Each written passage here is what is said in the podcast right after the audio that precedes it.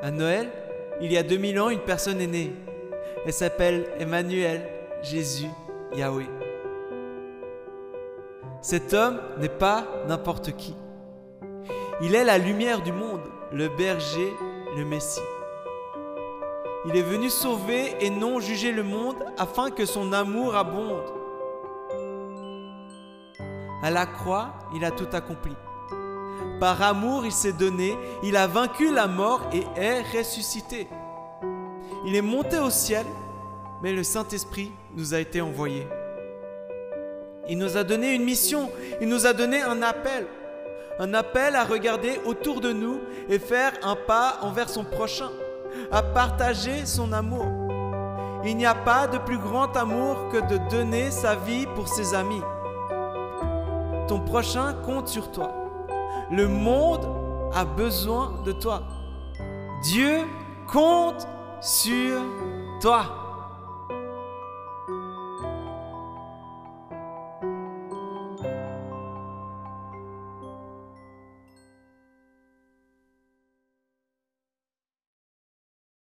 Ces dimanches-là, nous sommes dans un thème. Je ne sais pas où me mettre avec ces micros. Je vais juste les reculer un peu parce que sinon je vais m'en prendre un, ça va mal finir. Albano ne sera pas content. Nous sommes dans un thème, tous ces dimanches-là. Qu'est-ce ce thème? Quelqu'un peut me le dire? Vous avez suivi ces derniers dimanches? Vous avez des petits flyers, c'est marqué en grand dessus. Dieu compte sur toi. Dieu compte sur toi. Léo, il a déjà fait deux prêches dessus, deux prédications. Et je me souviens, la semaine passée, il nous a parlé de la prière de Jabez. Et qu'est-ce qu'il avait dit à un moment Je passais derrière euh, pendant que je faisais des allers-retours pour le marché de Noël. Puis il y a un truc qui m'a retenu. C'est il disait que servir son prochain, ça procurait de l'ocytocine dans tout le corps. Et que pour finir, ça nous rendait du bonheur. L'ocytocine est l'hormone du bonheur. Et mon, mon but ce matin, c'est qu'on puisse encore avoir plus soif de cette ocytocine. Qu'on puisse être drogué en cette ocytocine, si je peux dire comme ça. Mon cœur est qu'on soit une église qui sert, qui sert son prochain, qui sert son frère, sa sœur, et qui sert surtout Jésus. Mon cœur est qu'on soit une église remplie d'amour, et que de servir ne soit pas un fardeau, mais que servir soit naturel. Pour certains d'entre nous, servir est déjà bien naturel. Pour d'autres, c'est un peu plus difficile. Vous pouvez demander à mes parents.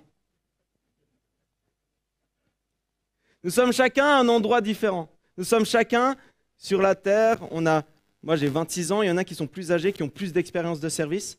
Et on est tous aussi différents dans notre chemin avec Jésus. Nous avons des défis différents. Nous avons tous des comportements différents. Des choses qui nous sont naturelles ou pas.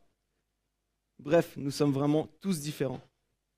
Et vous savez, mon rêve ici, c'est que les gens, quand ils arrivent dans l'église, ils se disent Waouh Ici, l'amour et le service sont présents. Ici, l'amour et le service règnent. Mon rêve est qu'on soit une église où l'amour et le service soient naturels. Et le titre de ce matin est Tends ta main vers ton prochain. Et je dirais même plus Dieu compte sur toi pour tendre la main vers ton prochain. Et ce matin, je vais vous raconter une histoire. Une histoire avec un roi. Voici cette histoire. Il sera une fois un roi. Ce roi est bon. Nous pouvons même dire qu'il est le meilleur des rois. Un jour, il viendra avec ses messagers. Il s'assiera sur son trône et il va convoquer toutes les nations. Il les regardera et les triera en deux groupes, l'un à sa gauche et l'un à sa droite. C'est cool, il y a les micros. Ça va m'aider. Il va les trier comme un berger trierait son troupeau. Effectivement, dans son pays, dans le pays du roi, il sépare les brebis et les boucs. Pour nous, on a l'impression que c'est bien différent, un brebis et une bouc, un bouc, mais dans ce pays, c'est plus difficile. Mais il est tri quand même. À sa droite, il y aura les brebis. Elles sont plus chères, elles donnent du lait, elles sont favorisées d'être à la droite du roi. Elles ont les bonnes grâces du, droit, du roi. Le micro, là, c'est des boucs. Ils seront à gauche du roi. Ils sont défavorisés. Ils n'ont pas les bonnes grâces du roi. Et le roi, il va dire aux brebis, venez, vous qui êtes bénis par mon Père, prenez possession du royaume qui vous a été préparé dès la création du monde.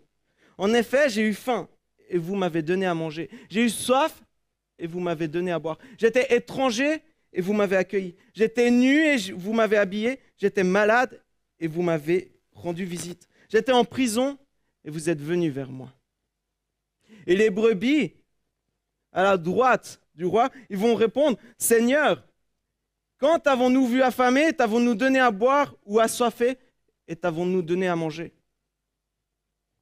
Quand avons-nous vu étranger, et t'avons-nous accueilli, ou nu, et t'avons-nous habillé Quand avons-nous vu malade ou en prison, et sommes-nous allés vers toi? Mais le roi leur répliquera, je vous le dis en vérité, toutes les fois que vous avez fait cela à l'un de ces plus petits de mes frères, c'est à moi que vous l'avez fait. Et les boucs, ils se sentent un peu mal, là, ils sont à gauche.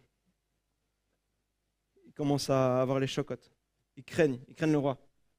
Ils ont raison, car le roi, qui est là, il se dira, il leur dira, éloignez-vous de moi, maudit. Allez dans le feu éternel qui a été préparé pour le diable et pour ses anges.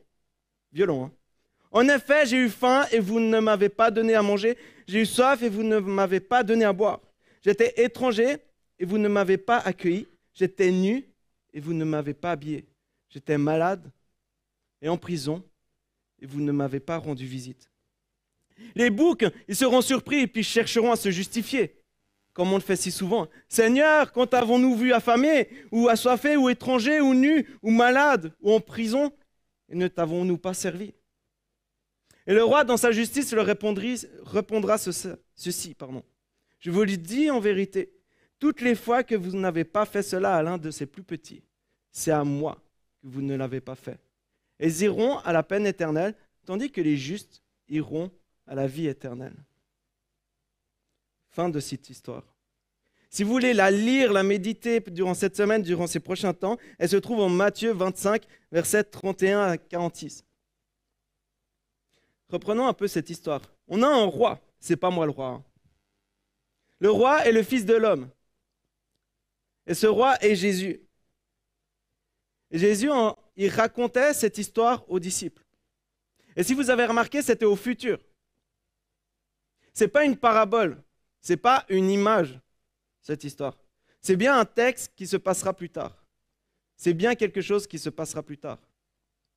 C'est un texte qu'on appelle apocalyptique, c'est pour la fin des temps, c'est quand Jésus reviendra.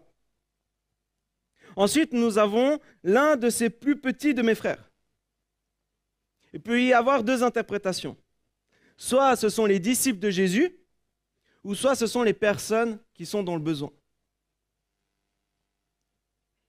Un théologien, dans un commentaire, il a dit, peu importe, que ce soit les disciples de Jésus ou les personnes dans le besoin, Jésus nous demande de les aider les deux. Mais quelle est la morale de cette histoire? Qu'est-ce que nous pouvons prendre de cette histoire pour cette semaine, pour ces prochains mois, pour ces prochaines années? Dans le texte, les brebis sont surprises de ce que le roi leur dit. Elles sont surprises car pour elles, faire le bien, aider son prochain, c'est naturel. Ce n'est pas fou ce point. Je trouve cela juste magnifique de se dire que ces brebis aient servi ses prochains dans le besoin, dans, quoi, ses prochains dans le besoin, sans attendre rien en retour, juste par amour. Et même, je dirais qu'ils ne se rendaient pas compte du bien qu'elles faisaient. C'était logique pour elles, c'était naturel. Les brebis avaient une foi qui les poussait naturellement à prendre soin du nécessiteux. Ce qui signifie que la foi est beaucoup plus que croire des choses au sujet de Dieu. Si tu demandes au diable à Satan, s'il croit que Jésus est fils de Dieu, s'il croit que Jésus est mort et ressuscité, il dira, oui, je crois. La question c'est, quelle est la conséquence dans notre vie de ce que nous croyons? Quelle est la conséquence dans notre vie de ce que nous croyons? La foi me met en mouvement. La foi ne me laisse pas avec les bras croisés en attendant que Dieu résolve les choses. La foi est la puissance de Dieu qui fait bouger mes mains mon cœur et ma bouche. La Bible nous dit que Dieu tient l'univers dans ses mains. Dieu soutient en vie tout ce qui existe. Jésus dit, Mon Père est à l'œuvre jusqu'à présent, et moi aussi je suis à l'œuvre. Et le Fils ne fait que ce qu'il voit faire mon Père. Tout ce que le Père fait, le Fils le fait également. Dieu est toujours en action. Nous n'avons pas besoin de prendre un bâton, le revêtir de foi, et puis pousser, commencer à essayer de pousser Dieu. Vas-y, Dieu agit. Dieu est toujours en action. Et la question, c'est de savoir si nous travaillons ensemble avec lui. C'est si nous sommes en action, en harmonie avec Dieu. Desmond Tutu, archevêque anglican sud-africain, dit Sans nos yeux, Dieu ne voit pas. Sans nos mains, Dieu ne touche pas. Sans notre cœur, Dieu ne compatit pas. L'individu croit tout au sujet de Dieu, mais il continue à être la même personne. Ses convictions ne produisent aucune conséquence dans son être. Elle ne le bouge pas, elle ne le transforme pas. La foi, c'est ce qui fait bouger mes mains et mon cœur. C'est parce que je crois aux bénédictions de Dieu sur ma vie que je travaille. C'est parce que je crois que Dieu récompense ceux qui se tournent vers lui, que je sème, que je partage la bonne nouvelle. Je vous parle des autres, de Dieu et de nous. Il y a une image qui représente tout ça. Revenons sur les bancs de l'école. Peut-être certains sont encore euh, sur les bancs de l'école, là. D'autres, ça fait peut-être plusieurs années. Faisons des maths. La foi avec Dieu n'est pas un trait ou une droite. La foi biblique nous enseigne que c'est un triangle. Un triangle avec Dieu, les personnes qui nous entourent et nous. Il y a bien trois coins, et entre ces trois coins, il y a les droites. Il y a une relation entre ces trois coins. La foi biblique est un triangle avec différents coins. Dieu, moi et toi. Dieu, moi et la communauté. Dieu, moi et la société. Dieu, moi et le monde, Dieu, moi et toutes mes relations, Dieu, moi et la personne qui est nécessiteuse, Dieu, moi et la personne qui m'offense, Dieu, moi et ma femme, Dieu, moi et mes enfants, Dieu, moi et mes grands-parents, Dieu, moi et mes parents, Dieu, moi, ma famille, Dieu, moi, vous, Dieu, moi, toi. La foi n'est pas seulement Dieu et moi, c'est pas seulement un trait, un axe vertical, mais la foi, c'est une relation c'est Dieu, moi et les personnes qui sont autour de moi. La foi n'est pas seulement personnelle, elle prend aussi ton voisin en compte. Dis à ton voisin, ma foi te prend en compte. Ma foi te prend en compte. Quelle est la chose la plus belle et la plus difficile dans l'Église? L'Église est constituée de cultures, de classes sociales et de métiers différents. Et de gens différents. Et des caractères différents. Et de vies différentes. Vous pouvez continuer la liste. Je suis toujours époustouflé comment à l'Église des personnes si différentes peuvent passer des moments ensemble, peuvent se cotiser pour des œuvres comme nous le faisons pour la campagne de Noël. On vous en parlera encore après. C'est les petits flyers. Alors soyons une église où la joie, le service, l'amour et l'ocytocine règnent. Cette joie, cette joie de servir. Tu vois ton frère ou ta soeur dans le besoin, fonce. Il a besoin d'argent, prête ou donne. Il a besoin de nourriture, invite-le chez toi. Il a besoin d'un toit, héberge-le. Soyons une église forte en amour et en service.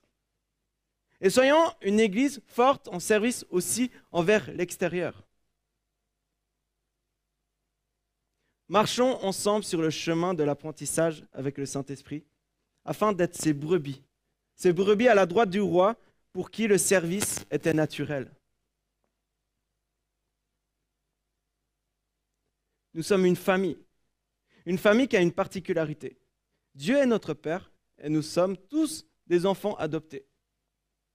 Et il y a encore une autre particularité dans cette famille, c'est que cette famille a encore largement de la place. Oui, là, le Covid, on est maximum 100 personnes, tout ça. Mais dans la famille de Dieu, Pas besoin de Covid. Elle peut s'agrandir, elle peut s'agrandir, elle peut s'agrandir encore. On a encore beaucoup de la place. Jésus nous invite à prendre soin de la famille, mais également de l'extérieur. Nous vivons dans un contexte dur économiquement et psychologiquement. Sabine nous a parlé de l'histoire au HUG. Ça devient dur pour les personnes. Ça devient lourd cette situation. Nous savons également que la période de Noël est très difficile pour certaines personnes, que ce soit à l'intérieur de l'Église, que ce soit à l'extérieur de l'Église. Ce que je veux nous encourager par là, c'est de faire ce que nous pouvons avec nos forces. Un merci, un soutien financier, un repas, un abri, une chorale, un chant. Amener l'espoir. Nous pouvons faire des choses, des petites choses, qui peuvent changer la vie de quelqu'un. Nous pouvons être des brebis qui amènent la joie, l'amour, le service, et que ça devienne naturel. Paul Éluard a dit, il n'y a pas de hasard, il n'y a que des rendez-vous. Il n'y a pas de hasard, il n'y a que des rendez-vous. Et je veux croire que Dieu ne nous a pas fait rencontrer quelqu'un au hasard, mais nous utilise clairement pour être une bénédiction autour de nous. Dieu compte sur nous. Je ne sais pas si vous connaissez Sœur Emmanuel. Elle a combattu pour la pauvreté pardon, en Inde. C'est juste incroyable. Elle a écrit ceci. En effet, la plupart des hommes sont prêts à répondre ponctuellement à telle ou telle détresse, avec grande générosité parfois. Mais ils considèrent en général que la pauvreté est inéluctable. C'est comme ça. Elle fait partie du paysage de toute société, du système économique. Ce qui m'a choqué en lisant ce texte, c'est qu'elle a raison. Nous sommes devenus des fois insensibles à la pauvreté insensibles à la misère humaine, insensibles à la souffrance qui nous entoure. Nous voulons tellement nous protéger que nous mettons une barrière.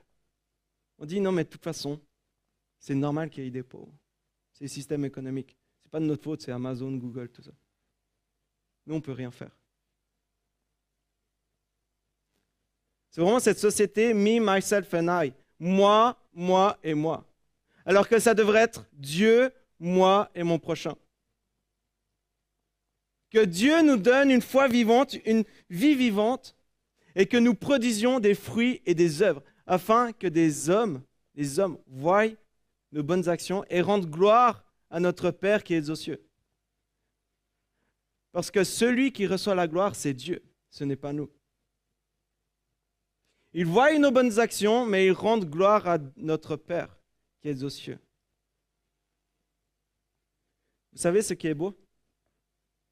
C'est que Dieu nous utilise, ne nous utilise pas comme des pontins. Il nous utilise tels comme nous sommes, avec nos forces, avec nos faiblesses. Il nous permet de nous améliorer, de grandir, d'avancer.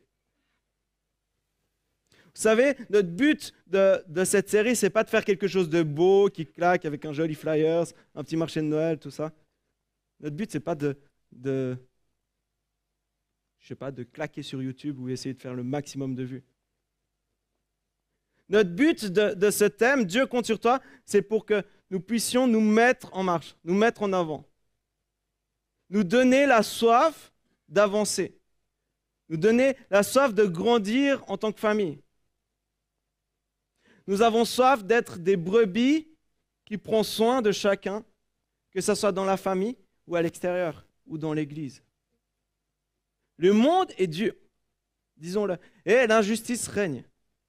Nous avons tous des exemples d'injustice dans nos vies, ou qu'on entend des injustices. Mais Jésus est le roi des rois. Le Saint-Esprit nous accompagne afin qu'on soit des flambeaux. Comme Samine l'a dit, soyons des flambeaux, des lumières autour de nous. Des flambeaux d'amour, de joie et de service sur cette terre.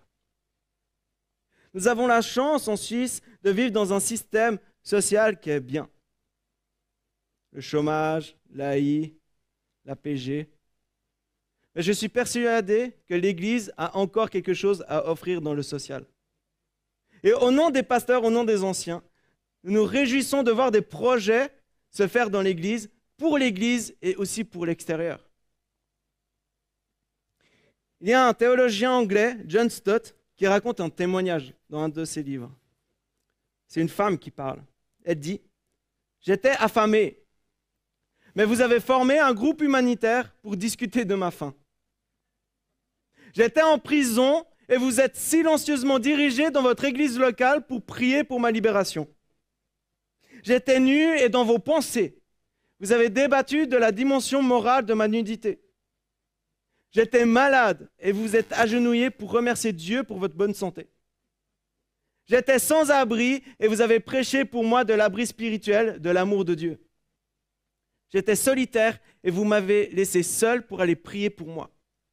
Vous avez l'impression d'être très saint, très proche de Dieu, mais je continue d'être très affamé, solitaire et frappé par le froid.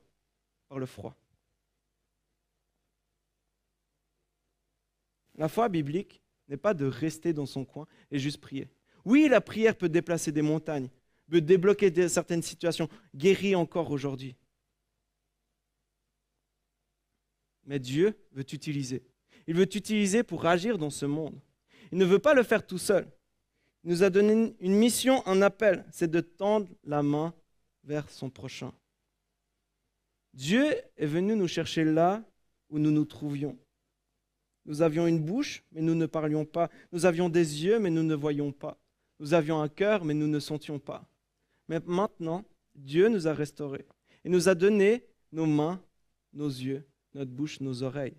Désormais, nous, le corps de Christ, sommes la présence de Dieu dans ce monde. Dieu compte sur toi, le monde a besoin de toi, ton prochain compte sur toi. Vous vous rappelez de la vidéo du début? Le monde compte sur toi, ton prochain compte sur toi, et Dieu compte sur toi. Jésus dit en Jean 13, 35, À ceux-ci tous reconnaîtront que vous êtes mes disciples, à l'amour que vous aurez les uns pour les autres. 1 Jean 4, 12 dit Dieu, personne ne l'a jamais vu, mais si nous nous aimons les uns les autres, Dieu demeure en nous et son amour se manifeste pleinement parmi nous. Alors quand les gens nous demandent Où est ton Dieu? Il est en moi. Veux-tu l'entendre? Fais attention aux paroles de ma bouche. Veux-tu épancher ton cœur à Dieu? Mes oreilles sont à ta disposition. Veux-tu être embrassé par Dieu? Viens ici que je t'embrasse. Veux-tu être vu par Dieu? Sache que je t'ai vu, je t'ai aperçu. Et quand je t'ai vu, Dieu t'a vu. Quand je t'ai béni, Dieu t'a béni.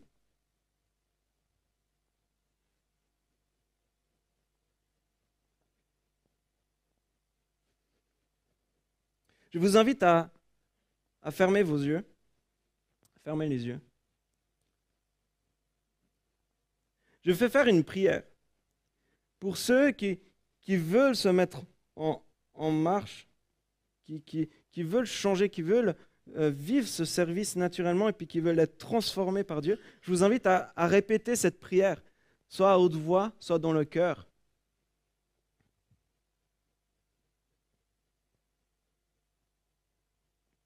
Je veux demander à Dieu qui touche ma bouche. Parce que je suis fatigué d'offenser, de décourager, de murmurer. Je veux que Dieu me donne une bouche qui prononce des mots de grâce, de bénédiction.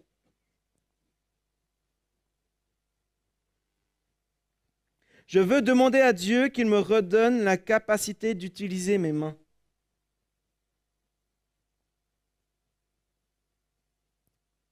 Je suis attaché, je n'arrive plus rien à faire. Ma vie ne bouge pas. J'ai besoin que Dieu m'aide à aller de l'avant. Seigneur, aide-moi à être comme ces brebis. Que je sois une brebis pour qui le service devient naturel.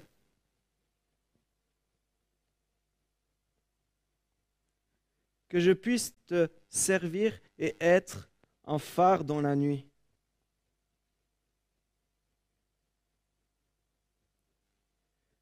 Merci Dieu, car tu es bon. En tout temps, tu es bon. Amen.